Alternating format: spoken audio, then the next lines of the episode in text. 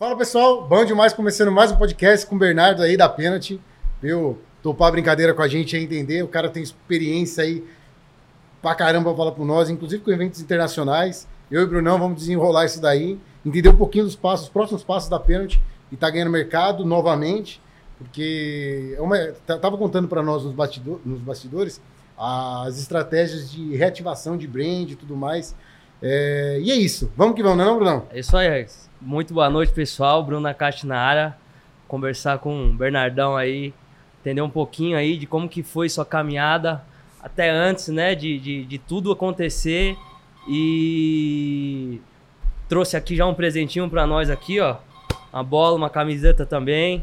Então, já tu com o cara do seu lado fala, ó, fica até o final. Esse episódio vai ser massa, a gente vai falar bastante coisa aí sobre marketing, sobre estratégias aí para você também poder alavancar seus negócios né? E de como que o, o negócio acontece ali dentro da Penalty, uma empresa grande aí que precisa ter um, um, um trabalho muito bem feito aí que eles vêm fazendo. Bernardão, seja muito bem-vindo ao nosso podcast. Bora, bora. Oh, obrigado, obrigado, Brunão, obrigado, Vitão. E, pô, toda a galera aí do Como Fazer Podcast, a galera toda aí que trabalha bastante aqui nos bastidores aí é para trazer esse momento para o pessoal, para trazer interação, para falar, contar um pouquinho das marcas, né? E agradecer vocês esse papel que vocês estão fazendo fundamental para a indústria, não só para a indústria esportiva, que é a nossa, né? Mas para todas as indústrias. Acho que esse tipo de bate-papo, acho que a gente capacitar né, o empreendedorismo no Brasil e construir histórias a partir de empresas 100% brasileiras e profissionais aqui é super importante, cara. E contem sempre com a Penalty e falar da Pênalti, empresa brasileira que está há tanto tempo no mercado, é para mim, toda vez que sou convidado, é um prazer enorme aí. Espero poder contribuir um pouquinho com vocês. É isso, boa, rapaziada. Boa, boa. Então já segue a gente no Instagram, já dá o like aí nesse vídeo. Nós somos o Como Fazer Podcast, a gente fala sobre empreendedorismo, negócio, trazemos convidados de peso aí para entender um pouco da caminhada, de toda a trajetória empreendedora, que é uma trajetória batalhadora, difícil. Você toma porrada todo dia, mas o importante é não desistir. Não é não? É isso. A gente vai falar hoje sobre as atuações diferentes no mercado esportivo, a história da pênalti e o alcance dela no Brasil e no mundo hoje. Que, cara, vou deixar você falar sobre isso, sobre a estratégia e relacionamento da pênalti, diversidade de produtos, principais parceiros, né? E inovação sustentável na pênalti e a expansão da marca internacional. Cara, é, acho que a gente pode começar falando aí sobre a estratégia de expansão dela no mundo. Como que tá isso daí, velho? Cara, assim, a, a, a Penalty já tem né, operação no mundo, então a gente tem uma área internacional lá que é, é coordenada dirigida pelo Emerson Shiromaro, que é um cara extremamente competente, já está há muitos anos lá na Penalty, e também pelo nosso CEO, pelo presidente do Conselho de Administração. Então, assim, a gente vê o mercado internacional com bons olhos, a gente acha que a gente tem uma força internacional. A marca tem uma força muito grande na América Latina, principalmente, porque a gente já foi bola da Comembol, por exemplo, bola oficial, já tivemos patrocínios aqui é, grandes. Hoje a gente, inclusive, é a bola oficial da, da Confederação, da, da Associação Nacional da Bolívia, por exemplo. Então, Caraca. todos os jogos das eliminatórias da Copa do Mundo serão jogadas com a nossa bola lá. Inclusive, o primeiro jogo deles é contra a Argentina, o atual legal. campeão mundial aí. Então, vai ser jogado com a nossa bola. No passado foi... Caraca, no, na, na eliminatória passada foi jogada, várias pessoas mandando bola do, pessoal, tanto da seleção brasileira quanto da seleção argentina, jogando com a nossa bola lá, que demonstra na qualidade e certificação das bolas. Então, assim, o mercado internacional é muito importante para a gente, assim como o nacional. A gente olha bastante para cá, a gente acha que tem bastante penetração ainda, a gente faz, faz, vem fazendo um trabalho muito forte aqui nacionalmente, mas a, acreditamos também que é, as coisas podem ser concomitantes. Então, eu não preciso só trabalhar o mercado brasileiro, mas também não só trabalhar o mercado internacional. Então, hoje a gente já expandiu bastante, a gente é, avançou mais de 25% aí depois da pandemia até agora, chegando agora a 19 operações em países internacionais. Então a gente está bastante feliz com o crescimento e isso traz uma responsabilidade para a gente continuar crescendo internacionalmente também. O, Bra... tipo assim, ó, o brasileiro, às vezes, ele tem um, um olhar que fora do Brasil no, o, o, produto brasileiro não tem um valor tão, tão agregado. Assim, você me corrija se estiver errado. E isso aí cai por terra quando você está fora do, do, Brasil, quando você está na, na Europa, nos Estados Unidos e tudo mais o produto brasileiro ele tem valor agregado, assim, gera. Como se fosse, por exemplo, a pênalti pega um pouquinho do futebol, né? E o futebol tem um valor muito agregado. Eu queria que você comentasse isso, qual é a sua percepção assim, de produto brasileiro fora do Brasil. Cara, acho que a nossa indústria cresceu demais assim nos últimos anos. Acho que a gente não perde é, para ninguém, principalmente, vou te dar um exemplo da pênalti. Hoje a gente, é a nossa S11 Econite, que é a nossa bola do Paulistão, do Carioca, da Copa do Nordeste, dos campeonatos paraense, amazonense também de futebol. Ela é uma bola certificada FIFA. Hoje na FIFA são três certificações: certificação Basic, Quality, Quality Pro. Ela é uma Quality Pro e a gente é a bola mais sustentável do mundo com o selo máximo da FIFA. Então, a 2018 a FIFA fez um desafio para as entidades que participam desse grupo de sustentabilidade de bola de alta performance e a a aumentou o nível de sustentabilidade. Hoje a gente estava com tecido Econite, que é o tecido que reveste, reveste a camada da bola. A gente recicla quatro garrafas de PET meia dessa bola, para cada bola produzida. Então, desde que a gente criou essa tecnologia, a gente já tirou do meio ambiente mais 500 mil garrafas PET. Então, além disso, a gente aumentou de 62% de origem sustentável em materiais da bola para 78%, trazendo o fio biodegradável, látex natural, a, o EVA que a gente fala que é o amortecimento da bola, a gente fez a partir do, da extrato de cana-de-açúcar, então a gente trouxe mais, mais questões sustentáveis para essa bola, mas para dizer que é, num desafio da FIFA para marcas internacionais, para associações nacionais, quem foi lá e conseguiu fazer primeiro foi a Penalty, e a gente demonstrou isso ano passado, eu estive lá na FIFA com o Emerson, e a gente fez uma palestra sobre isso, sobre sustentabilidade em bola de alta performance, porque a gente chegou e conseguiu construir o que grandes marcas no mundo não conseguiram. Então isso mostra a força da indústria brasileira, a força do produto brasileiro. Então, claro que nesse mercado internacional globalizado que a gente tem, né, a China, Índia, Paquistão muito forte e com mão de obra barata, é, a concorrência ela fica difícil em alguns, alguns mercados, mas aqui é, na América Latina, em outros produtos, com a gente trabalhando muito forte na questão da eficiência da fábrica e com materiais adequados, a gente consegue competir internacionalmente sim. E a gente faz isso com muito orgulho e dedicação aí para a gente levar a bandeirinha do Brasil para muitos países. Boa. Boa, esse, esse boa. produto aí, ele, ele acaba tendo um ticket muito mais alto, ou ele é mais alto? É, para ter essa pegada social? Ah, essa bola sim, ela faz um produto, ela é um produto adequado, mas um produto com valor agregado maior, né? A bola tá 560, acho que tá 580 reais hoje, você encontra no site. Mas assim, mas é uma bola de alta performance. Então, sim, foi a primeira vez que a gente uniu sustentabilidade com bola de, com alta performance. No ano passado, quando a gente era mais novo aí, cara, quando você ia pegar um papel reciclado, ele não tinha a mesma qualidade de um papel original, papel inicial. Uhum. Então, hoje a gente consegue fazer uma bola com o maior nível que pode jogar em qualquer, qualquer campeonato no mundo e que ela tem materiais reciclados ali dentro dela. Então, assim, isso, isso tem um valor agregado alto, mas a gente consegue compensar isso com a, a qualidade da bola em termos de de material. Legal. A Penalty é uma marca brasileira, né? Que já tem longa história de vida. E queria que você me contasse hoje, para mim, para a galera que está assistindo, qual que é o tamanho da Penalty, né? O, qual, como que é o trabalho que ela vem fazendo de operação Brasil, nível Brasil, expansão internacional. Ah, Conta legal. aí pra galera. Legal, hoje a gente, pô, tem uma, a marca está com 54 anos, marca Penalty, né? E o grupo Cambuci, que começou com a Malharia Cambuci, né? Hoje é capital aberto na bolsa, então o grupo tem mais de 70 anos de história. Então, hoje a gente divide em cinco segmentos. A gente tem venda de bola, calçado, confecção, meia e equipamentos. Então a gente tem três plantas Fabris, que ficam as três plantas lá no Nordeste. Então, duas na Bahia e uma na Paraíba. Hoje a gente está com mais de 3 mil colaboradores aí em toda, toda a cadeia do grupo da Penalty. Então, é, a gente vem numa franca expansão nos últimos dois anos, que é motivo de muito orgulho lá para todo, todos nós. Então, ano passado a gente aumentou, comparando 2022 com 2021, mais de 83% de faturamento líquido. A gente, nesse primeiro semestre de 2023, comparado com 2022, a gente já cresceu mais 27% também. A nossa ação na Bolsa cresceu mais de 106% se a gente olhar o índice hoje comparado a um ano atrás. Então a gente vem no crescimento muito forte. Hoje a Penalty ela resolve um problema do brasileiro como propósito, porque mais de 60% das pessoas que não praticam esporte hoje no Brasil não praticam por falta de produto adequado ou por falta de infraestrutura que dê a capacidade dele, de, deles praticar o esporte. E a gente tem custo-benefício, qualidade e a gente entrega distribuição no Brasil em todo. Então a gente resolve o problema do brasileiro que não é não ter produtos que caibam no bolso dele. Então isso é o nosso grande propósito. O propósito da marca é esse. Então, em termos gerais, gerais como se a gente tivesse falando aí do status da Penalty, gente, o status da Penalty é esse. A gente tem mais de 9 mil CNPJs de clientes espalhados pelo Brasil com distribuição. e a gente quer estar próximo cada vez mais do praticante de esporte, a gente quer massificar a cultura esportiva no Brasil de todas as maneiras. Ô, ô Bernardo, como, quando você entrou na pênalti, quantos anos atrás? Ah, vou fazer quatro anos em novembro agora. Você, você entrou na pênalti para quê? Qual, qual, era, qual era o desafio que você tinha que entrar lá? Alguém chamou você? Falou, não, precisa contratar uma pessoa? Não, né? Tinha um desafio lá e você, você, você entrou para resolver algum problema. Qual era o problema e como que você tem resolvido?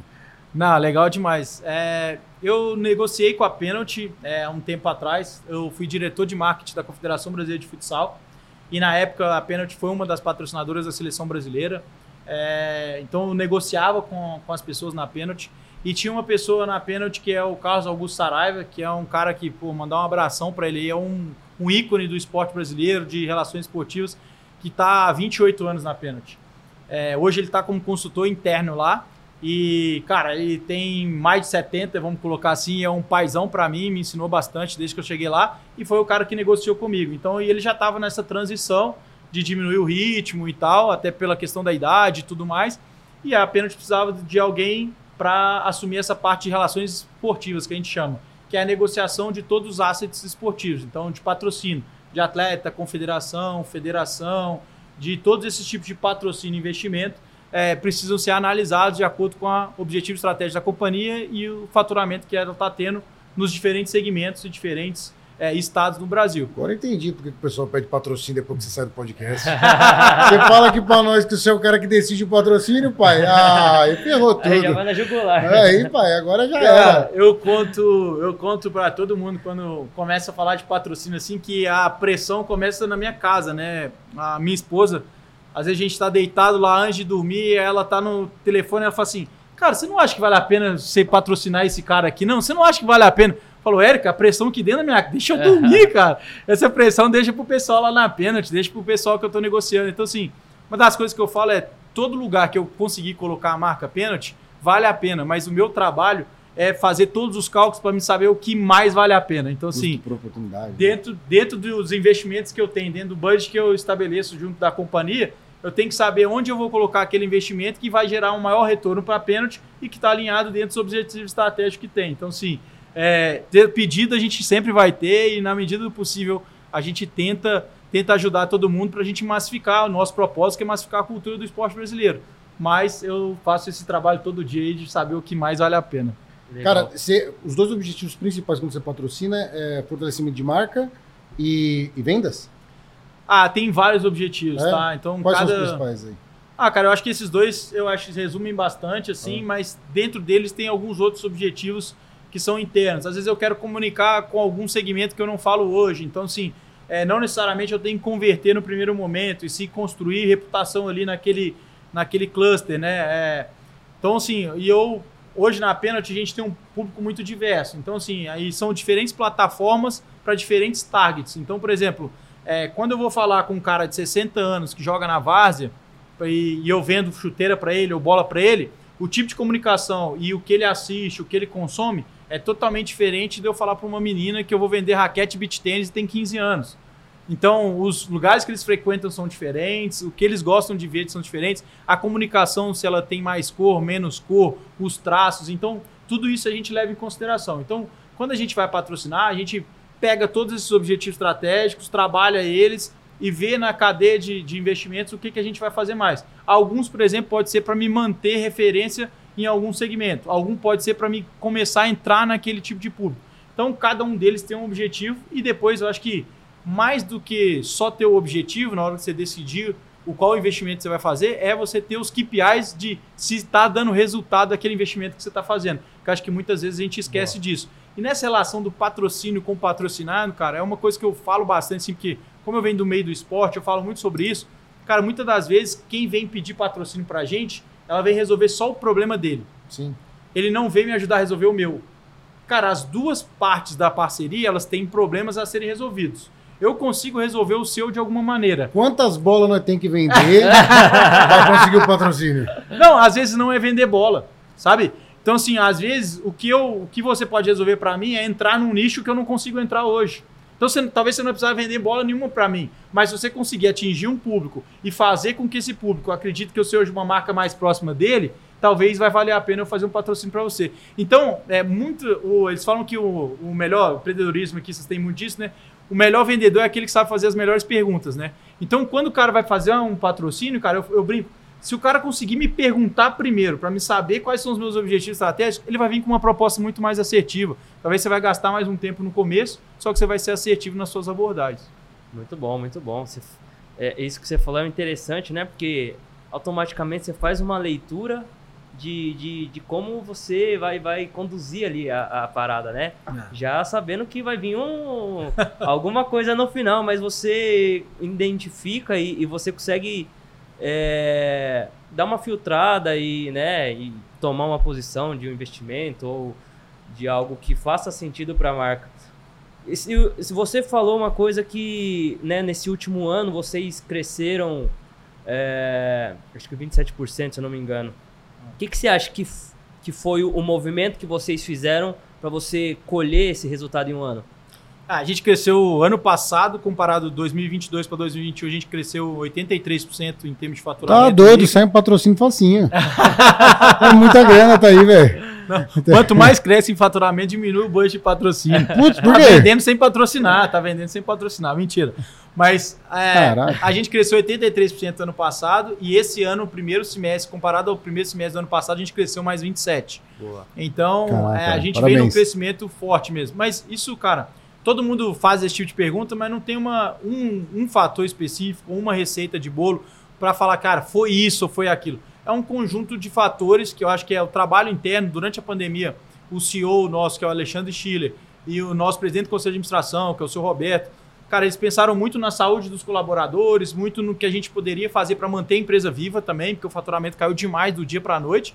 Mas eles mantiveram a, pessoa, a equipe focada para trabalhar para que, quando voltasse, que a gente sabia que ia voltar, a gente estava preparado para fazer o quê? Para ajudar os médios e pequenos empreendedores que esses caras estariam mais esmagados ainda que a gente. Então, assim, você pensa um cara no interior do Pará que tem uma lojinha de esporte. Cara, esse cara sangrou do lado, durante a pandemia. E quando voltasse, a gente tinha que estar com produtos muito assertivos para que a gente pudesse, do nossa, da, da, nossa maneira, a gente faturar, mas que a gente fizesse esse cara também ter o lucro para que ele continuasse vendendo. Porque se a gente matasse esses pequenos e médios, a gente também morreria como indústria, como fábrica. Então não adiantaria nada. Então, assim, e para o esporte, para modalidade, para as modalidades, para que eles pudessem continuar jogando, esses caras eram muito importantes também deles estarem vivos. Então acho que esse trabalho durante a pandemia foi muito importante. O nosso posicionamento de marca também, que a gente está muito mais com uma marca legal, uma marca multisport que está próximo do cliente final. A gente não é performance, a gente não quer, é, durante 20 anos, as grandes marcas internacionais, elas colocaram na nossa cabeça que, cara, você tem que ser o melhor, você tem que correr mais, você tem que vibrar mais, você tem que ser. Cara, que você tem que ser o. Você tem que fazer o esforço o tempo inteiro. Cara, nas nossas pesquisas, 70% das pessoas querem praticar esporte para qualidade de vida, saúde mental, para estar com seus amigos. Então, cara, a gente é a marca que cabe no seu bolso, que a gente entrega custo-benefício e que a gente faz para você estar tá no seu momento de lazer para estar tá com seus amigos. Esse posicionamento também ajudou muito no crescimento. A gente começou a falar a linguagem. E além disso, Legal. a gente usou, botou o canhão nas redes nas mídias sociais. então, como a gente atingiria esse público mais jovem através das redes sociais? E se eu comparar 2021 com 2023, de alcance e engajamento, os dois a gente cresceu mais de 500% através de uma linguagem mais jovial aí nessas plataformas. Animal. Animal. 90% de crescimento. Mas se 90% você falou antes que 80%, 80 do faturamento vai para fora também, né? E aí esses 90% cresceu, foi para fora também? Esses, esses 90% é dentro do mercado Brasil ou é global? A maior parte desse, eu não sei te, te, te, falar em números específicos, assim, quanto foi do Brasil, quanto foi de fora, mas ele é proporcional, aumentou sim a venda de fora, sim. Só que o, a, o crescimento interno eu te falaria que, se eu fosse chutar hoje, tá? Eu não tenho essas informações mas fosse chutar, talvez o crescimento interno fosse maior do que o crescimento externo. Tá, no, no, então dentro do Brasil aumentou mais. Eu só perguntei isso porque para entender assim, ó, tipo, quais são, tentar imaginar quais são os fatores que podem, tipo, ajudar isso. De repente ser mais multicanal, o pênalti também é um pouco mais multicanal hoje. É, o dólar também para fora, um fator. reconhecimento da marca fora. É. Um fator que isso tem a ver e que nesse, nessa, nessa retomada, acho que tem dois aí que eu, que eu colocaria. Um muito ligado ao, ao nosso CEO, que é uma estratégia dele, é antigamente a gente fazia muito estoque. hoje a gente não trabalha com estoque. Então a fábrica, ela mudou o mindset dela, vamos colocar assim, de produção. Então você coloca um pedido na fábrica hoje, em 30 dias eu estou te entregando na loja. Então, assim, a fábrica consegue entregar. Então, como eu trabalho sob pedido, eu diminuo o estoque e aí eu não faço com que eu tenha perdas é, volumosas. Então, eu consigo trabalhar um preço mais acessível, tanto para o meu lojista quanto para o meu cliente final. Isso foi um fator estratégico nosso que com certeza está dando certo e é assertivo para as lojas. Eu não te entrego em seis meses, como muitas marcas que fazem uma projeção para seis, oito, dez meses para frente, que você tem que arriscar muito, fazer uma previsão para oito meses para fazer uma compra comigo num volume alto. Você não sabe como é que vai estar tá o Brasil lá daqui daqui oito meses. A gente viveu uma pandemia que a gente estourou em dois meses. Então eu te entrego em 30 dias. Então eu consigo fazer, eu não te esfolo no fluxo de caixa, porque no seu fluxo de caixa da loja lá do cara do interior do Pará, ele não tem fluxo de caixa para ficar fazendo bolada de 8 em 8 meses com compra para mim, projetando mercado futuro. Então isso a gente ajuda também e além disso, na reorganização do mercado mundial, o, o container China, Índia, Paquistão para o Brasil, ele aumentou consideravelmente. Então, antes da pandemia, você pagava um container da China um 1.700 dólares, mais ou menos, 2 mil dólares. Durante a pandemia, ele subiu para 17 mil. Então, às vezes a mercadoria dentro do container era mais cara do que o container. E isso ajudou também, porque a gente, 90% dos nossos produtos, tanto produto acabado quanto matéria-prima, a gente está internalizou ele. Então, hoje a gente faz aqui dentro. Então, isso também ajudou para que a gente pudesse dar consistência, tranquilidade e não dar gap, dar gap de entrega para os nossos clientes. E gera economia brasileira, né? Não, Porque a, gente, a cadeia está tudo aqui, está mandando para fora. A gente deixa gerar aqui internamente. O que os concorrentes não estão tá fazendo. Aí eu não sei, não vou falar deles, que eu não sei o que, que eles estão fazendo, mas... Cara, fala para mim um pouco sobre aquela estratégia de ativação de base, senso de comunidade que vocês estavam fazendo. Ah, a gente desenvolveu uma, uma, um trabalho com o Na Quadra, né, que é o professor de educação física. A gente identificou que o professor de educação física, no nosso propósito, que é massificar a cultura do esporte no Brasil, ele é um agente super importante e sempre foi um cara escanteado por todas as marcas. Assim, ele incentiva as crianças. Hoje, de acordo com o IBGE, 47% da população brasileira é sedentária. E se a gente for para os jovens, isso aumenta para 84%. Então, isso é alarmante para a gente como marca esportiva e para a qualidade de vida, saúde mental. Então, assim, a gente tem que fazer com que isso não deixe aumentar ainda mais. E um grande agente disso é o professor de educação física. Então, o que a gente fez? A gente criou uma landing page para ter um, um contato recorrente com ele, para ajudar ele no trabalho de educação física. Ninguém ajuda esse ente, esse cara, a ele ter uma aula melhor, a ele construir aulas melhores. Então a gente criou a lente, depois que o cara se cadastra na landing page, ele ganha cinco cursos de extensão numa plataforma parceira nossa, que é a More Skills. Então ele ganhava esse impulso para ele se capacitar, continuar se capacitando e dar mais melhores aulas ainda. Além disso, ele entrava no nosso grupo do Telegram, no nosso grupo do WhatsApp, que ele recebia diariamente conteúdos, artigo científico, é, planos de aula, conteúdos. Então ele recebia nada comercial a princípio, não tinha nada comercial ali. E a partir disso a gente ia construindo um relacionamento com esse cara para que ele pudesse ser um melhor professor. E depois disso a gente conseguia engajar ele em outras em outras atividades que a gente tem. Além disso, a gente usou os nossos assets, como NBB, Paulistão e alguns outros que a gente fazia sorteio de produtos, sorteio de experiências. Então, por exemplo, é, a Federação Paulista de Basquete fez um curso para treinadores de basquete aqui, trouxe um instrutor argentino. A gente liberou 10 vagas para os professores cadastrados na nossa landing page. O, no dia do futebol, Paulistão, a gente liberou para cinco professores conhecer a Federação Paulista de Futebol, ver como funciona o futebol, entender o VAR e poder conversar com o pessoal que trabalha na federação. Magnus Futsal fez um Magnus Academy, custava R$ 1.500 o Magnus Academy. A gente liberou cinco vagas para professores de educação física para poder fazer esse, esse curso. Então a gente. Ingresso de jogo, manda ingresso assim do jogo de vôlei lá também. Manda ingresso, a gente Pô, manda do, ingresso. A galera também, do podcast ó. gosta, velho. É. Tem que se cadastrar na linha page. É professor de educação física? É professor de educação Oxe, desde criancinha. minha mãe, quando, minha, minha avó, quando olhava pro Brito, falou assim: Isso aqui vai ser professor de educação física. então, obrigado. Então, então tamo juntos. Eu também sou professor de educação é. física.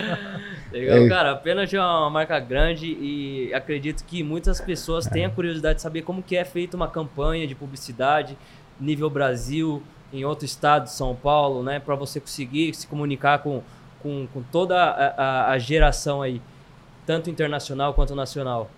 É. A gente tem alguns tipos de níveis de campanha, né? Que a gente vai fazendo. A gente faz algumas mais pockets, outras mais maiores, né? A gente está com uma campanha na rua grande que é o Junta que dá jogo, né? Que é isso, né? é mostrar que a marca é jovem, que é a marca que você tem que estar com seus amigos, né? Que é um filme de lançamento mesmo a gente fala, cara, não, não vale o título que você ganhou, a medalha você guarda na gaveta, mas a foto com o seu time você deixa na escrivaninha lá para todo mundo ver. Então é muito mais para você estar com a galera ali, para você poder praticar esporte, do que propriamente a performance que você vai ter naquele momento que você está praticando esporte. Oh, vem jogar, vamos, o, o, o, lema é esse, né? Joga com a gente, então por isso que é o pênalti junto aqui da jogo, porque a gente trabalha muito esportes coletivos, hoje a gente tem 19 modalidades esportivas para bola e para outros também, outros materiais que a gente tem lá. Então, assim, dentro dessas campanhas, a gente desmembra também em campanha B2B e campanha B2C. Então, eu tenho uma campanha que eu faço para o meu time de vendas, que tem mais de 40 representantes no Brasil, para eles venderem o produto que a gente vai lançar. Depois que eles vendem, que entra, produ entra produção na fábrica, eu tenho que fazer a mesma campanha para me gerar desejo no consumidor final para ir nos nossos 9 mil clientes e comprar esse produto. E, além disso, fazer campanha recorrente no nosso dígito. Então, quando a gente faz uma campanha, a gente desmembra para todos esses, esses stakeholders, vamos colocar assim, e além disso, a gente desmembra para os nossos departamentos internos. Então, quando eu vou ter um lançamento de produto, por exemplo, eu tenho o nosso time de trade, eu tenho o time do, do internacional, eu tenho, tenho o time do e-commerce, eu tenho as nossas lojas, que a gente tem seis outlets espalhados pelo Brasil. Então, todos esses entregáveis, todos esses né, clientes nossos aí da nossa house, a gente desmembra essa campanha e além disso, como que você vai ativar ela depois nas redes sociais, com os nossos influenciadores. E a gente vai descer nessa cadeia para a gente fazer um, uma grande planilha aí para a gente Legal. montar essa campanha. E dentro de, dessas campanhas, quais são os indicadores, KPIs principais assim que mais fazem sentido você é, analisar? Cara, vai depender muito da campanha, tá? Do objetivo dela. Então, uma campanha de venda de produto. Aí eu tenho o KPI, né, de ROI, ROAS, tem vários, vários indicadores que a gente utiliza mas não só na gente, assim, na Penalty a gente divide um pouco, tá? O time de performance fica no time de e-commerce. Então, toda campanha de conversão, seja no lançamento de um produto ou seja ads, mais recorrente, quem faz é o time de e-commerce. Quando é construção de marca, que eu quero imputar alguma mensagem ou lançar um produto institucionalmente, a gente faz junto dos nossos influenciadores e a gente faz nas nossas redes sociais próprias, tá? Então a gente divide bem isso. Então vai depender de cada objetivo de cada campanha. Então, assim, ah, pô, campanha junta que dá jogo, é uma campanha de construção de marca. Como é que eu vou medir isso, né? Através de pesquisa, depois que eu faço certos, qual que eu, se eu vou medir alcance ou se eu vou medir engajamento. Então, assim, hoje eu brinco que quem fala que foi para o marketing para não trabalhar com número, hoje o que eu mais vejo é planilha e, e, e, indicador de desempenho. Então, assim, não só nas redes sociais, mas também é, na, nas nossas planilhas lá. Por exemplo, um, um exemplo que eu dou. Ah, e a gente faz isso não só na campanha, tá? Eu faço isso para balizar mais ou menos o conteúdo que eu vou por modalidade. Vou te dar um exemplo. Quando você pega as pesquisas no Google nos últimos 10 anos, se eu for comparar vôlei e vou comparar futsal, quando eu vou para o vôlei, é, os picos de procura da palavra vôlei na, na internet, eles acontecem em anos olímpicos. E os quatro assuntos mais relacionados são seleção brasileira feminina, onde assistir, Jogos Olímpicos. Ou seja, não é um comportamento de pesquisa para consumo. Então é uma plataforma que eu vou usar mais o B2B. Então vale mais eu falar com o colégio, com o clube, para comprar a bola nossa, para um target para me comunicar, do que para o cliente final. Agora, quando eu vou para futsal, eu tenho uma sazonalidade pequena, eu tenho, mantenho uma média de procura e os quatro assuntos mais relacionados são chuteira, bola, onde comprar, então eu tenho um comportamento de consumo ali para aquela modalidade. Então já são estratégias diferentes de tipo de comunicação e como que eu vou fazer a abordagem. Ô, Bernardo, a Penalty é gigantesca, capital do estado tal, tem, putz, manda para o mundo inteiro é, o produto dela. Então você tem uma realidade grande lá de, do que, que é marketing, o que, que é time de marketing, distribui em várias áreas. Mas assim, eu queria que você falasse pelo menos três é, dicas assim de estratégias de marketing que a Penalty no porte dela faz que o cara também pequeno consegue fazer? Cara, a... qualquer estratégia de marketing ele tem que ser baseado no seu target. A primeira coisa que você tem que entender é qual é a sua persona. É, se você começar, se você não, não balizar pela persona que você quer atingir, cara, você pode ter o dinheiro que for que você vai gastar e comunicar com a pessoa errada, no local errado, do jeito errado. Acho que é, vou falar de Philip Kotler aí, né? O pai do marketing, pai a galera marketing. de marketing gosta pra caramba dos 4 P's do marketing e tal. Faz muito sentido os 4 P's, com certeza, mas eu voltaria assim, ó, marketing é o objetivo estratégico da companhia. Se eu não tiver focado no que o meu corpo diretivo da empresa, o CEO, o que eles têm como objetivo estratégico do negócio, para depois eu balizar quem é a persona e depois distribuir sobre isso, eu, eu iria caminhar nesse. Se eu fosse falar uma dica aí, eu olharia muito para minha persona e qual problema que eu resolvo. O que, que eu resolvo de problema da sociedade, o que, que eu contribuo. E aí no final, é, principalmente em patrocínio, a gente fala muito lá, cara, não adianta nada eu patrocinar algo que eu não vou contribuir para a comunidade. Então, por exemplo, muito se fala-se do esporte feminino. Várias empresas pegaram a hype agora do Mundial e do crescimento do futebol feminino nos últimos anos e falaram-se muito da falta de visibilidade do futebol feminino. E aí, cara, aí é, um, é uma coisa que eu acho que você tem que ter, que a, todo mundo fala, é lugar de fala. Você tem que construir o seu lugar de fala para que depois você possa comunicar sobre aquilo. Então, antes de eu falar da falta de visibilidade do feminino, eu tenho que contribuir para essa comunidade. Então, é o que a gente faz. Por exemplo, cara, a gente patrocina o Em Busca de uma Estrela, que é um, um projeto social aqui no, no, no, estado de São Paulo, que ele treina mais de 60, 60 meninas de 15 a 17 anos durante um ano inteiro. Então, é pago a comissão técnica, o lugar de treinamento, a gente dá os, os materiais esportivos, elas treinam, fazem amistosos para quê? Que no final do ano tem o draft. E mais de 50% dessas meninas no último ano, elas foram draftadas por clubes que disputam o Paulistão Sub-17 aqui no estado. Então, cara, a gente está crescendo, a gente está crescendo a cadeia para que depois eu faça publicidade disso. Então, se você não contribuiu para a comunidade de alguma maneira, cara, não faça publicidade disso, que aí é a publicidade só para que exista venda. Então, você tem que ter lugar de fala. Então, se eu fosse dar as três dicas aí, juntando tudo que eu falei, eu acho que é o objetivo estratégico da companhia, entender para onde a companhia está indo, analisar seu target, contribuir para a comunidade, que aí você tem lugar de fala. É, senão, senão você não tem lastro, né? Você vai falar uma coisa que você nem, você nem entende. Eu você mesmo, não tem verdade, vezes, né? Sim. Eu mesmo só faço merda no negócio, aí eu fico de vez em quando eu quero perguntar aqui, ferrou tudo. não, e, e, essa estratégia de você pegar a base né, das pessoas, fortalecendo a, essa base, fazendo uma base bem feita, é, com certeza no futuro você vai colher melhores resultados aí, em vez de ser é, atingir o topo da cadeia e, e, e e, não, e te estourar o teto ali, né? Então faz uma base boa ali, essa, essa galera vai trazendo resultado é, ao longo dos anos, né? A, a longo prazo, não um investimento LTV, a, a, né? a, curto prazo. É, é uma construção de relacionamento. E você pode fazer isso através de assets. Eu vou dar um exemplo aqui. É, a gente tem um dos nossos influenciadores e tal, e jogador é o Rodrigo Capita, o Rodrigo do, da Magnus. Tem mais de 600 mil seguidores hoje e tal. É um cara que entendeu o jogo fora do jogo, vamos colocar assim. Sim. E aí, quando a gente foi. Quando eu fui negociar com ele, cara, ele já tem 30, 30 pra burdoada, não vou falar a idade dele aqui, que ele é meu parceiro. mas ele tem 30 a mais. Então, assim, quando a gente foi negociar, foi bem legal, que ele já era. Já tinha contato com ele pela época, minha época de, de seleção brasileira. Então eu falei, Rodrigo, vamos fazer o seguinte, cara. Assim, ó, com todo respeito, você não precisa dar pênalti, correto? Você já tem a carreira consolidada, a marca que você quiser você vai ter, você já está dois anos sem marca e con continua jogando, não tem problema nenhum. Você não, precisa, você não vai ficar rico com a pênalti, eu não vou te fazer uma proposta que vai mudar a sua vida.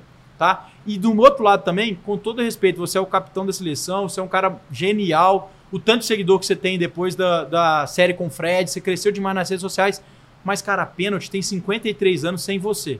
Não vai ser você que vai mudar a realidade da pênalti, mas é uma conjuntura. Só que a gente tem um, um laço junto, nós, que é o futsal, que é a comunidade de futsal. Você deve à comunidade de futsal e nós, como marca, a gente deve à comunidade de futsal. Como que a gente junto, a gente vai contribuir para essa comunidade? E a gente vai comunicar pênalti e vai comunicar Rodrigo Capita.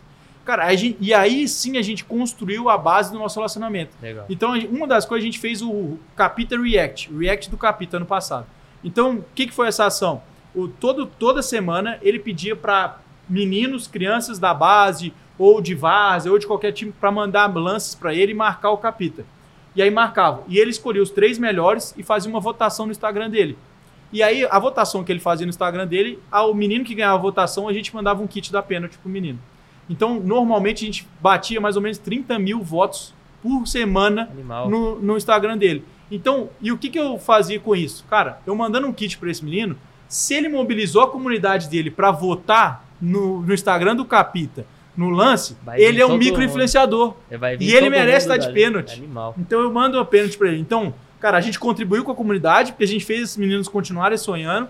A gente gerou uma imagem legal pro Rodrigo e a gente gerou uma imagem legal para pênalti também. Então eu fecho o ciclo de tudo isso e construo relacionamento com essa comunidade. Eu não tô só uma vez vou lá, faço uma doação de um dia e nunca mais converso com esse cara. Eu tenho uma entidade perene com ele. Então isso é construção de relacionamento. O, o, o, legal é que é, o planejamento estratégico da, da pênalti não é só dentro de campo e também dentro dos negócios. Né? Vocês fazem projetos também. Queria que você falasse um pouco do projeto que vocês fazem com a Magno, que você falou ali um pouco atrás é sobre os cães, né? O que, que é isso aí?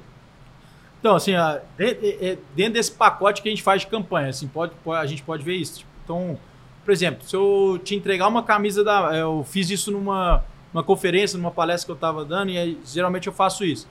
Eu falo assim, cara, na palestra, quem quer ganhar uma camisa da Magnus? Aí, vamos lá, todo mundo levantou a mão. Aí eu falo, cara, você ganhou. Vitão, você ganhou. Te entreguei a camisa. Agora eu vou te contar uma história. Essa camisa aí, o problema que a gente identificou foi o Magnus, patrocinador principal da Magnus, ele é tem o maior instituto da América Latina de doações de cães guias para cego. E quando a gente foi pesquisar sobre ele, o maior gargalo para eles ainda formarem mais cães guias, qual que é? É a família socializadora. Porque a família socializadora fica um ano com o cão, mostra o mundo ao cão e depois tem que devolver. Tem uma série de complexidades, eu não vou resumir aqui para não me estender.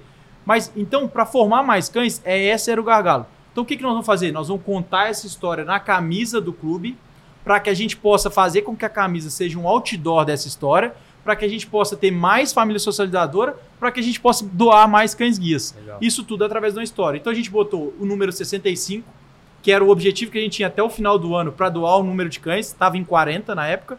A gente botou o, a logo do instituto, a gente trouxe o braille para dentro da camisa para trazer inclusão. Então estava escrito Magnus Futsal 2014, desde 2014 atrás.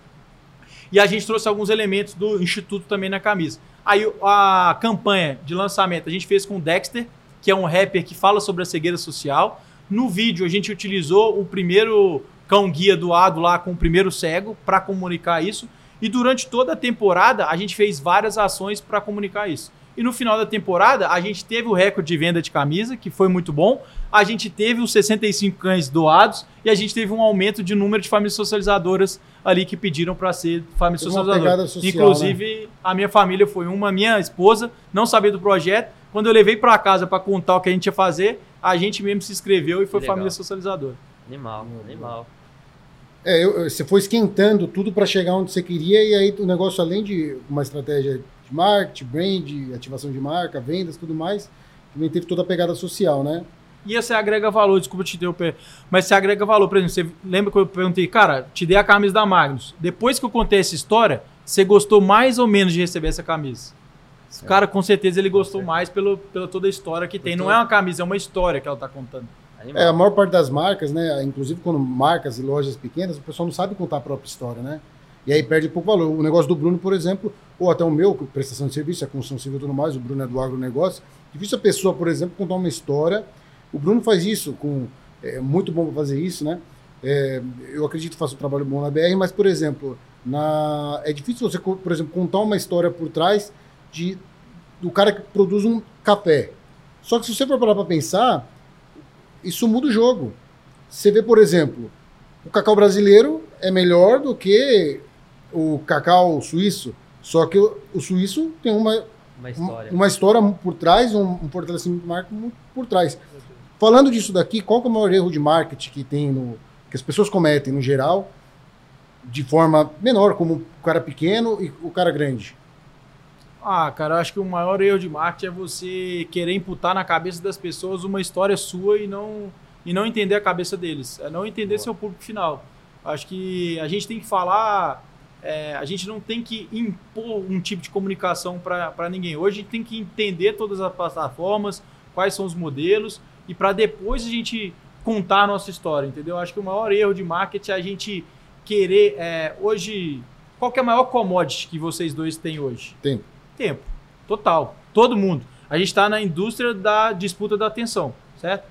E eu acho que o marketing hoje ele tem que entender que ele tem que entreter primeiro ao invés de interromper. Porque se eu interrompo alguém, cara, eu, a, a, a probabilidade desse cara ser um consumidor meu é muito pior. Então, quando você vai fazer todas as suas estratégias, tenha nas suas caixinhas de ações, cara, entreter a comunidade, entender a comunidade para que você possa ser mais assertivo no tipo de comunicação que você vai fazer para ele. Acho que isso é o, é o, principal erro que, que é hoje a, a, a, os markets cometem aí. E assim, às vezes eu fico falando de pênalti e tal, e às vezes as pessoas né, têm uma proporção, pô, pênalti é gigante, pênalti é gigante. Cara, pequenas empresas conseguem fazer isso em um formato diferente. É você que... consegue criar uma diferenciação, você consegue contar uma história. Cara, você não precisa gastar milhões para você fazer diferença na vida de uma, duas, três pessoas. É, eu vou, vou, me estender um pouco, falar de, um, de, uma ação que a gente fez, que eu acho que conta um pouco do DNA da pênalti e um pouco disso da diferenciação. Cara, a gente é, fala muito da distribuição da pênalti, distribuição. Cara, e a gente quer massificar a cultura do esporte brasileiro. Que resume isso foi o que a gente fez em Tefé. Tefé, cara, fica a 500 quilômetros de Manaus. E lá tem um projeto social de um professor de educação física que foi do Rio de Janeiro para lá porque a mulher dele passou num concurso na prefeitura. E esse cara chegou lá e ele criou esse projeto social para dar aula de basquete para os meninos no contraturno escolar deles. Cara, e por que, que ele dava aula de basquete? Porque a, a pênalti vende numa, numa vendinha lá em Tefé e tinha bola da nossa bola linha mais barata. Por isso que ele conseguia fazer a, o projeto social dele. E aí a gente foi para lá filmar, porque eles iam pro, disputar o estadual de basquete, esses meninos sub-15. Cara, e esse, e esse estadual, os caras compram a passagem de barco, cara. Cara compra a rede. Os moleques ficaram 36 horas dentro do barco para ir para Manaus. De ter fé para Manaus. E a gente foi para filmar essa essa, essa, jornada. Essa jornada deles de treinamento esses 36 horas do que é estar tá dentro do barco, que pra gente é fora da realidade, Sim. da nossa realidade aqui, e depois do campeonato. Cara, e por ordem divina, os caras foram campeões do campeonato estadual e foram pro brasileiro, disputar o brasileiro.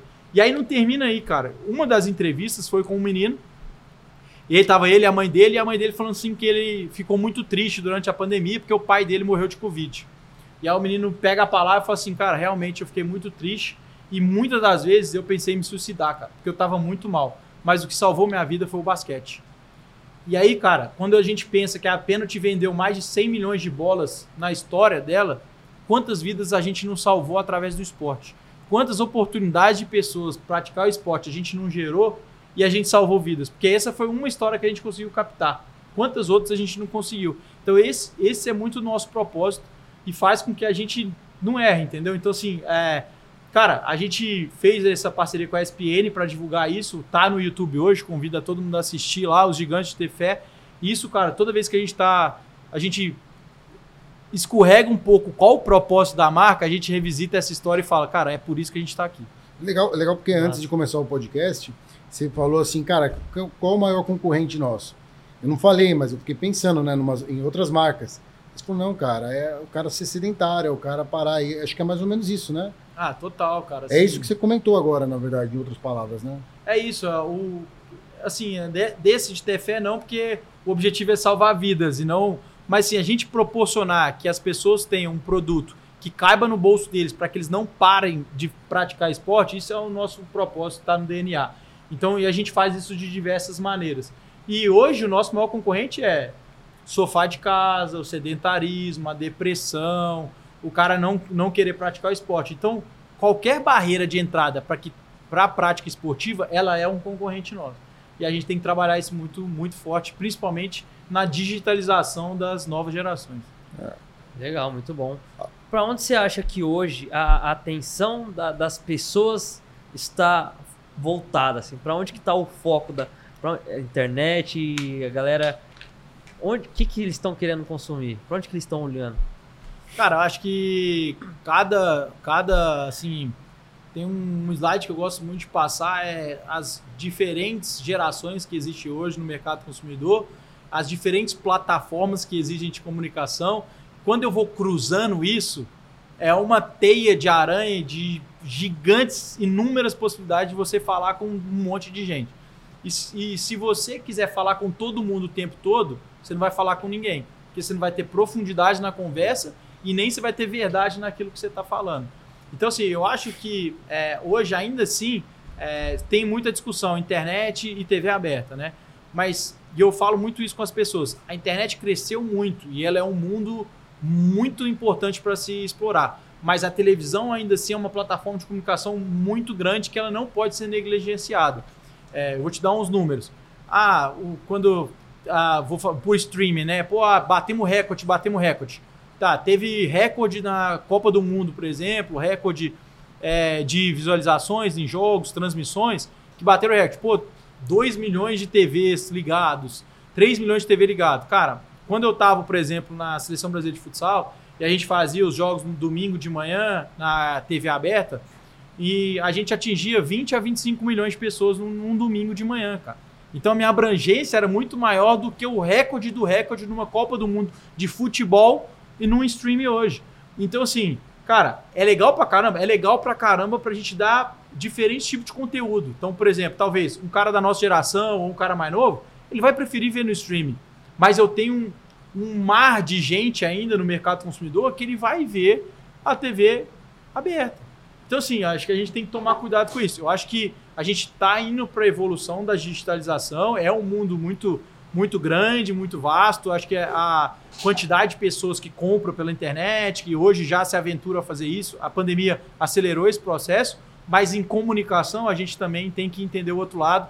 A gente tem que saber bastante ter esses números para a gente ser assertivo na hora de decidir. Boa. Muito bom. Boa. Cara, marketing é foda. O que, que você tem para dizer para nós de marketing no geral? Principalmente na pessoa, eh, quando for pensando numa pessoa, vai. A gente está falando assim da pênalti em empresas, né? Uhum. No geral. Mas eu acho também que a parte de marketing, a pessoa. Qualquer pessoa tinha que entender. Eu acho que na escola deveria ter um pouco de. Dentro das disciplinas marketing e gestão financeira, educação financeira. Mas não tem, né? E até onde o marketing, a pessoa entender o básico de marketing pode ajudar ela. Ah, cara, fundamental, assim. Eu acho que o marketing é fundamental. E o marketing, é, existe às vezes é, algumas pessoas que falam como se marketing fosse concorrente de vendas ou atrapalhasse vendas. Cara, marketing é uma, uma, uma ferramenta para ajudar a venda, entendeu? Assim, assim, ela é uma ferramenta de vendas. Então não existe venda sem marketing, não existe marketing sem venda. Porque se a gente ficar só construindo marca, gastar um dinheirão construindo marca e também não converter ninguém, cara, uma hora essa empresa vai, vai fechar. Então, a, a, os boletos não param de chegar, eu brinco, os boletos não param de chegar. Tem uma hora que a gente tem que vender. Eu não posso só construir marca. Então, assim, acho que é, ela é super importante, porque eu, principalmente na construção de um pequeno empreendedor, assim, acho que a reputação, a construção do marketing, a diferenciação, ela é muito importante. E o marketing ele, ele é mais importante ainda quando você vai para o mercado de oceano vermelho, assim, quando você está com muito concorrência, as suas estratégias de diferenciação são muito voltadas e pautadas em marketing. Acho Boa. que seu time de venda pode ser o melhor do mundo, mas se você não tiver diferenciação, você não vai conseguir performar e, e capitalizar. Então, na construção de reputação, em todo. Então, assim, é super importante que a pessoa tenha essa formação. Agora, é, em, toda, em todas as áreas, eu acho que principalmente no marketing hoje, é, a evolução, depois da quarta revolução industrial, a mistura, a, a, o mix de virtual com real, a gente fazendo esse entrelaçamento, cara, é, hoje cada vez mais você tem que se atualizar o tempo todo. Hoje eu sou uma coisa, amanhã eu não sei mais nada. Então, assim, cara, a evolução das ferramentas, das plataformas do que acontece no mundo, ela é cada vez mais rápida. Então, acho que não pode se pautar no que você estudou de marketing há 20 anos atrás e achar que aquela estratégia vai continuar Cara, dando certo. É, dando seguimento do que você está falando, assim, é, porque o marketing, é, no final que você falou que o marketing está em evolução, até onde essa evolução, o marketing acompanha atrás da história que está para trás ou voltado procurando lucro? Para não perder a essência e tudo mais. Onde fica esse limite aí? Cara, acho que não tem esse limite, assim. Acho que toda vez que a gente quer é, colocar regra em algum conceito, eu acho que está errado, assim. Principalmente porque quando você vai analisar um conceito, ele é subjetivo, muitas vezes da forma que você analisa ele, entendeu? Então, assim, uma, você pode, eu posso, uma estratégia lá de 20, 30 anos atrás, ela pode virar um insight para mim para fazer uma, uma, uma campanha hoje. Então, assim, é, tenho as ideias lá, por exemplo, vou trazer para o meu time hoje. Eu tenho ideias dos meus meninos, vou brincar assim, dos meus moleques lá de 24 anos, que, pô, que são 100% legais, bacana pra caramba. E eu tenho o Saraiva, que eu falei lá no começo, tem 74 anos, que é um cara super antenado, lê pra caramba, é super Cara, e tem horas que ele me dá insights que é muito pertinente também. Então, assim, é, não é. Eu acho que o para-brisa e o retrovisor, né? O retrovisor é você olhar para trás e ver o que deu certo. mas o para-brisa é maior, porque você está olhando para frente, olhando para o futuro. Então, assim, eu acho que a inovação é nada mais é do que você ser mais eficiente e eficaz naquilo uhum. que você faz todos os dias, seja através da tecnologia ou seja através de novos processos que você vai adequar. Sabe, sabe o que eu pensei quando estava te fazendo essa pergunta? Uhum. Tipo assim, é, até onde, por exemplo, a Penalty pensa em entrar, por exemplo, sei, num outro esporte, vai, sei lá, no tênis, beach no, tênis, no, no beach tênis, é, mas eu falo, putz, mas eu tô perdendo a essência, mas não importa, tem dinheiro ali, vamos para lá. Uhum. Então, tipo. Tá. Ah, isso é, uma, isso é uma pesquisa gigantesca que você faz, né?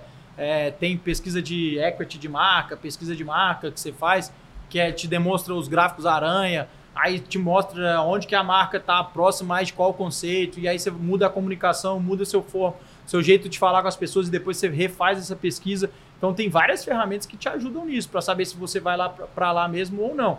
É, essa não existe uma regra para isso, se você tem que mudar de mercado ou não. Acho que a essência é muito importante para você ter verdade naquilo que você fala. Mas, por exemplo, vou levar para uma outra marca aqui, a Sadia, por exemplo. A Sadia hoje ela tem produtos veganos e ela vende salsicha. Cara, são públicos completamente diferentes. E uma vez eu vendo a, a, a gerente falando, colocando a, como elas fazem estratégia, o ads que ela faz para quem está compra salsicha não pode chegar para quem é consumidor de produto vegano e quem consome produto vegano não pode ver nada de salsicha. Então são, são caras que na teoria não não compactuam dos mesmos valores, mas a marca vende para os dois e consegue comunicar com os dois. Então assim, não existe uma regra né? para você fazer isso, mas é, eu acho que você tem que estar sempre preocupado com essa essência da marca e principalmente com o seu produto estrela, vamos colocar a, assim. A, seus, aqui é o seguinte, o a galera lá da minha escola, lá, usando o pênalti lá, chutando a mochila lá, aí vai ver você vendendo aqui pra galera do beat tênis, vai falar, porra, virou de playboy essa desgraça aí, velho, tô fora. Não, existe, existe isso. Tem que tomar cuidado com esse posicionamento, que é posicionamento de marca, e o que geralmente paga os boletos no final do dia, que é o seu faturamento. Legal. Como que vocês tem, tem coisa de beat tênis? Temos raquete, temos bolinha de beach tênis, é, temos os caras raqueteira, mochila. A gente tá, tá, tá, entendendo, tá entendendo o mercado do beach tênis. Isso é para gerar equity para dentro do, do, do, negócio, né? O equity é, é, um valor que, que é percebido do, de um negócio. Como que uma empresa hoje ela pode gerar equity para dentro do negócio dela e como que as pessoas podem enxergar isso como um equity dentro da empresa? É, depende do equity, o equity que você vai gerar, né? Você pode gerar um equity de valor de marca, porque quando você vai para o brand equity, você vai, é o valor que a pessoa pagaria a mais por estar tá comprando um produto Boa. que tem a sua marca ali. Então, assim, é, você saber metrificar isso é, é importante para você saber o tamanho de percepção de valor que as pessoas têm para com sua marca. Então, assim, é, por exemplo, ah, eu tenho esse copo. Tá, esse copo me custa de custo para me fazer tudo, ele custa 10 reais. Tá bom, se eu colocar pênalti aqui, eu consigo vender ele a 15. Essa diferença do 10 para o 15 é o seu valor de marca, é o que o consumidor final está disposto a pagar a mais no produto, no, no valor do produto. Então, isso aí a gente faz algumas, né? Você consegue medir isso através de pesquisas e tudo. Acho que as empresas fazem isso através das ativações de marketing, através do, do relacionamento que ele tem com o consumidor final, de algumas histórias que a gente conta, né? Então, algumas, algumas publicidades que você faz, alguns trabalhos que você tem com esse consumidor faz com que você aumente esse equity. E além disso, são outros fatores gigantescos, seu propósito, como você comunica ele, como você resolve o problema, como que você relaciona com essa comunidade. Tem vários e depende muito do seu nicho. Alguns nichos acham que esse equity vem através de inovação, outros nichos acham que é através do tradicionalismo. Então, por exemplo, é, no mercado de skate, vamos supor, no esporte, cara, você tem que entender aquela comunidade. Então, assim, a Nike, por exemplo, ficou um tempão e até hoje tentando entrar nesse mercado do skate, que é um mercado mais old school, que é uma galera que gosta mais roots, que é uma galera que valoriza os caras que estavam lá atrás com eles quando ninguém olhava para esse nicho. Então, assim, vai depender muito desse, desse nicho de mercado que você vai querer trabalhar. Legal. A Penalty acho que tem 54 anos de, de história. A marca, é. Quanto de equity a Penalty ah. gerou dentro de tudo isso aí? Ah, é muito equity, né? É muita história dentro do esporte. A gente já construiu muita história. A gente já patrocinou todos os times do Brasil, menos é, dos grandes aí, só Flamengo, Palmeiras, Flamengo, Palmeiras e Internacional, que a gente não foi marca. Além disso, a gente foi já a bola de todos os estaduais, Passou você imaginar. É, então assim, a gente a gente já né? gerou muita história, muito equity. Acho que através dos patrocínios esportivos a gente gerou equity muito sobre a nossa certificação de inovação, tecnologia e qualidade dos produtos de alta performance, mas também a gente gerou em, em valorizar a comunidade, estar tá próximo de projetos sociais, ajudar pessoas que precisavam para continuar mantendo a prática esportiva, no respeito que a gente tem na qualidade dos nossos produtos, para que o, o nosso presidente do Conselho de Administração ele tem uma frase muito importante: o dinheiro vale muito, mas o dinheiro do brasileiro vale ainda mais. Então, cada real do nosso cliente, cara, ele tem que ser valorizado. O cara não pode comprar um produto nosso e depois ele estragar, porque, cara, a gente vive essa realidade. Então, se eu fizer isso com o cara, não é pela pênalti, é pelo cara também. Então, assim, a gente se vê na pele do nosso cliente final para que a gente não decepcione ele nesse momento. Então, assim, é a partir de todos esses fatores que você vai construindo o equity de marca. Não é uma função só. Você faz uma campanha publicitária e você já construiu aquele equity de marca. São anos construindo com aquela comunidade e através de várias plataformas de comunicação. E também isso aí impacta no, no preço de mercado, né? Na, na bolsa, ações, ah, que hoje sim. o grupo que, que é a da Penalty e da, também da. Qual que é? Estádio, a outra Estádio. marca nossa é Estádio. É, é, ele também acaba sendo impactado no final lá e, e, e gera esse né, essa sensação de, pô, os caras estão crescendo, os caras estão investindo em Bistens também, o equity aumentou, valorizou mercado. e começou a crescer mais no mercado também, né? Esse já é um público diferente, por exemplo. É, se eu te dar um exemplo, assim, a gente patrocina várias várias é, federações e tudo, né? Então, e a gente patrocina a Copa do Brasil de futebol. E aí a gente tem minutagem no LED. E aí, por exemplo, uma, uma diferença que eu senti, a gente faz patrocínios também em alguns conteúdos de rede social. A gente atinge um público. Aí quando a gente foi pro LED, é, em grandes proporções, assim, a gente estava no, Brasileirão do ano passado, viemos para a Copa do Brasil nesse ano, estamos no Paulistão, no Carioca, Copa do Nordeste. Cara, a quantidade de ligações de investidores que o nosso diretor de relação com investidores começou a receber foi maior. E Nossa, eles legal. só falavam desse, desse LED no, no campo. Então, às vezes eu estou achando que eu estou comunicando com o público final e eu estou comunicando com o investidor da marca.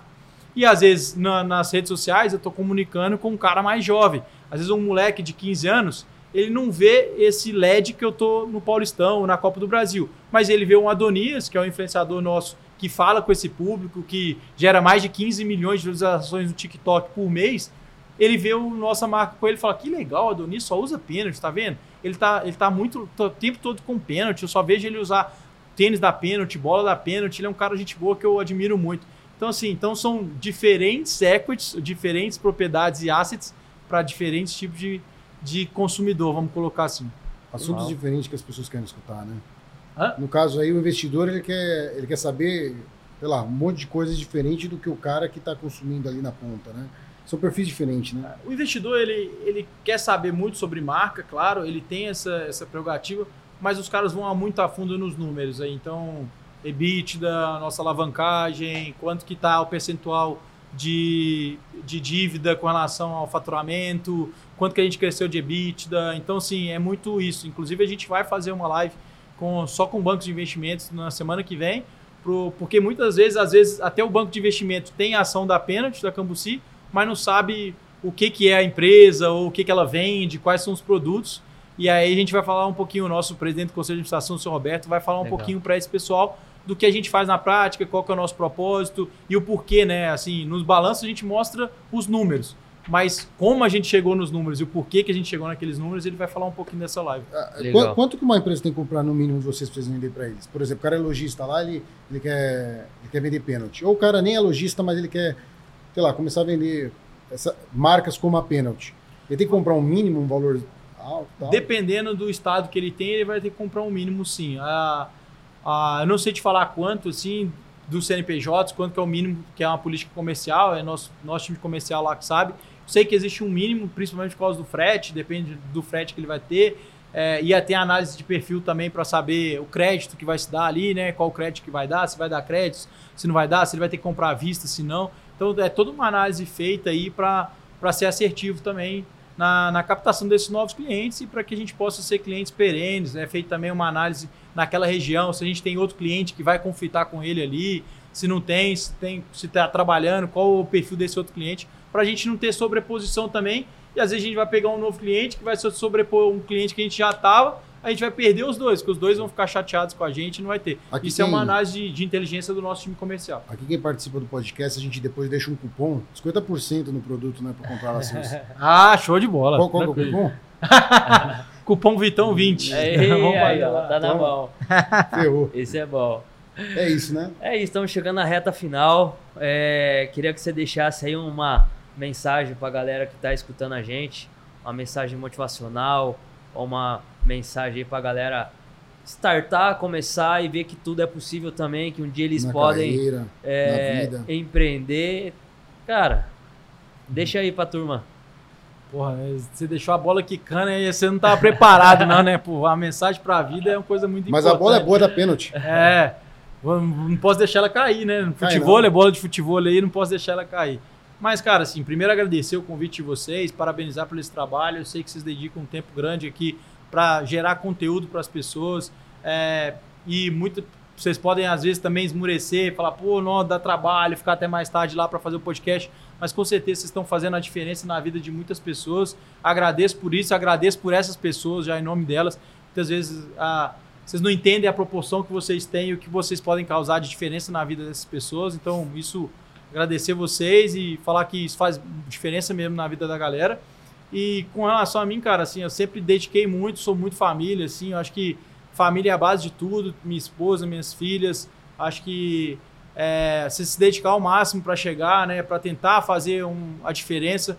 É, eu falo muito também que eu sou apaixonado pelo CNPJ, eu não sou gerente de marketing de relações esportivas da Penalty, eu estou como gerente de marketing de relações esportivas. Eu morro, eu, né, eu batalho muito pelo meu CNPJ que eu estou, mas eu morro pelo meu CPF, pelos meus valores, pelo aquilo que eu acredito, por fazer o certo, fazer o correto, fazer bem, tratar bem as pessoas em todo o mercado. Acho que isso vai gerando seu equity de marca da sua marca, né? A minha marca Bernardo Cacheta, assim como Pênalti. Hoje a minha marca que eu estou é Pênalti, eu vou morrer por ela, eu amo a Pênalti hoje e vou fazer tudo que for possível e impossível para que ela cresça. Mas desde que ela não passe por cima da minha marca Bernardo Cacheta, para que também eu tenha os meus valores, os meus conceitos, os meus princípios de honestidade, trabalhar com o pezinho no chão, humildade acima de tudo para fazer acontecer. Então acho que ao longo da carreira fui tentando fazer isso para deixar seu legado, sair sempre de portas abertas das empresas para que você possa construir uma carreira legal aí. E ainda estou longe de construir, ainda que eu tenho muita coisa para tá aprender doido. todos os Cê dias. Você tá longe, tô fudido. ah, então que isso. Isso aí, né, Big Boss? É isso. Chegou um pessoal de Sorocaba também, amigo nosso, Felipe Acal, proprietários da Calf, estúdio cheio hoje, a galera ali todo douradão, Tico do, do, do marketing. E é isso aí. É sempre bom ter casa cheia, os amigos próximos aí, estarem aí se conectando com a galera também que vem, né? boa parte dessa turma também veio para entender, escutar um pouco da sua história, é, que é sensacional. E é isso, né, Big Boss? É isso. Até a próxima. Antes vamos deixar de... as redes sociais. Isso, vamos deixar as redes sociais. Onde a galera te encontra no Instagram? Como que tá seu Instagram lá? Pô, segue lá a Penalty BR também, para vocês seguirem a Penalty aí e continuarem acompanhando o nosso trabalho. O meu é Bernardo Cacheta mesmo, meu nome mesmo lá no Instagram, também no LinkedIn, quem quiser Cara, já peço desculpas antes, de antemão, porque a gente demais lá no WhatsApp, principalmente patrocínio e tal. Pô, todo dia é mais de 40 pessoas que falam no WhatsApp. Então, se eu não responder, me desculpe. Já peço desculpa antes, mas pode mandar lá quando tem tempo, eu faço questão de responder. Pergunta. O que, que a pessoa tem que te mostrar para convencer a conseguir um patrocínio? eu acho patrocínio que... não, investimento. Investimento. muito boa, muito boa. Cara, eu acho que tem que chegar na hora certa, do jeito certo, assim. Eu acho que não tem uma receita de bolo. Acho que as coisas acontecem até mais vezes quando a gente procura os assets do que quando os assets procuram a gente, sabe? É claro que oportunidades tem no mercado, mas quando a gente vai atrás é porque a gente já tem o objetivo estratégico, a gente já sabe onde que a gente vai, a gente procura dentro daquele nicho ali. Acho que esse, esse, esse aí é o mais fácil de acontecer. Mas quando não é assim, eu acho que você aquilo que eu falei lá atrás, acho que você separar um tempo para estudar aquela marca, entender quais são os objetivos dela, como ela está se comunicando, para vir de uma forma mais assertiva. Pô, Bernardão, vi que você está comunicando multisportes e tal, e como vocês estão nessa pegada junto aqui da jogo, eu acho que acho que encaixa mais esse projeto, boa, que a gente boa. fala disso. Acho que essa é a abordagem mais, mais assertiva e de mais, mais como vai dar ter uma possibilidade maior de dar certo. Não é que Legal. vai dar certo, tem uma possibilidade maior. E a galera do Brasil aí, como que faz para um dia poder ter os produtos Penalty dentro do seu negócio também? Como que a galera pode entrar em contato? Como Cara, penalty.com.br lá tem para comprar com CNPJ, tem para comprar com tudo. Também tem os, os canais lá anteriores. Pode mandar uma mensagem no meu Insta lá, que eu direciono para a equipe comercial. A gente tem mais de 45 é, representantes no Brasil inteiro. Cada um tem um gerente regional aí. A gente direciona lá para saber quem melhor vai atender. Hoje a gente é um mini channel então você pode, onde você quiser, você vai comprar pênalti. Boa, boa. E Big Boss, como que tá suas sedes aí? O meu é o homem tá estourado, tá? Ah, tá estourado? Virou, virou estrela agora. Quem tá estourado é minhas carças, o botão tá estourado. Eu que vou pedir patrocínio pro influenciador aí. É. Coitado. Você fala ou falo? Não falar na minha vez? Não falar na minha vez, não vou falar pra você também. Cara, é Vitor HDC Moraes, segue lá. Brunão, meu Instagram é Bruno Underline Nakati, segue lá o Instagram do Como Fazer, arroba Como Fazer Underline Podcast. Se você acompanhar esse episódio até agora, deixa lá um microfone na nossa última foto, na foto do, do nosso amigo aqui também, que, que ele vai olhar lá, vai saber que você ouviu até o final. E é isso aí. É Segue isso. a gente nas redes sociais, acompanha lá todos os episódios que a gente fez até hoje com vários empreendedores diferentes de peso aí, contando um pouco da sua história, da sua caminhada de como tudo ele fez acontecer, né? Que é uma trajetória difícil, empreendedor é, um, é uma pessoa meio solitária que toma porrada todo dia, mas tem que continuar e o negócio não pode parar. É não é não? Então, espero que tenha gostado, espero que tenha feito sentido esse conteúdo e que faça, gere transformação na vida de vocês aí. É isso. Valeu? Valeu. Tamo junto, até a próxima. Valeu, rapaziada. Obrigado.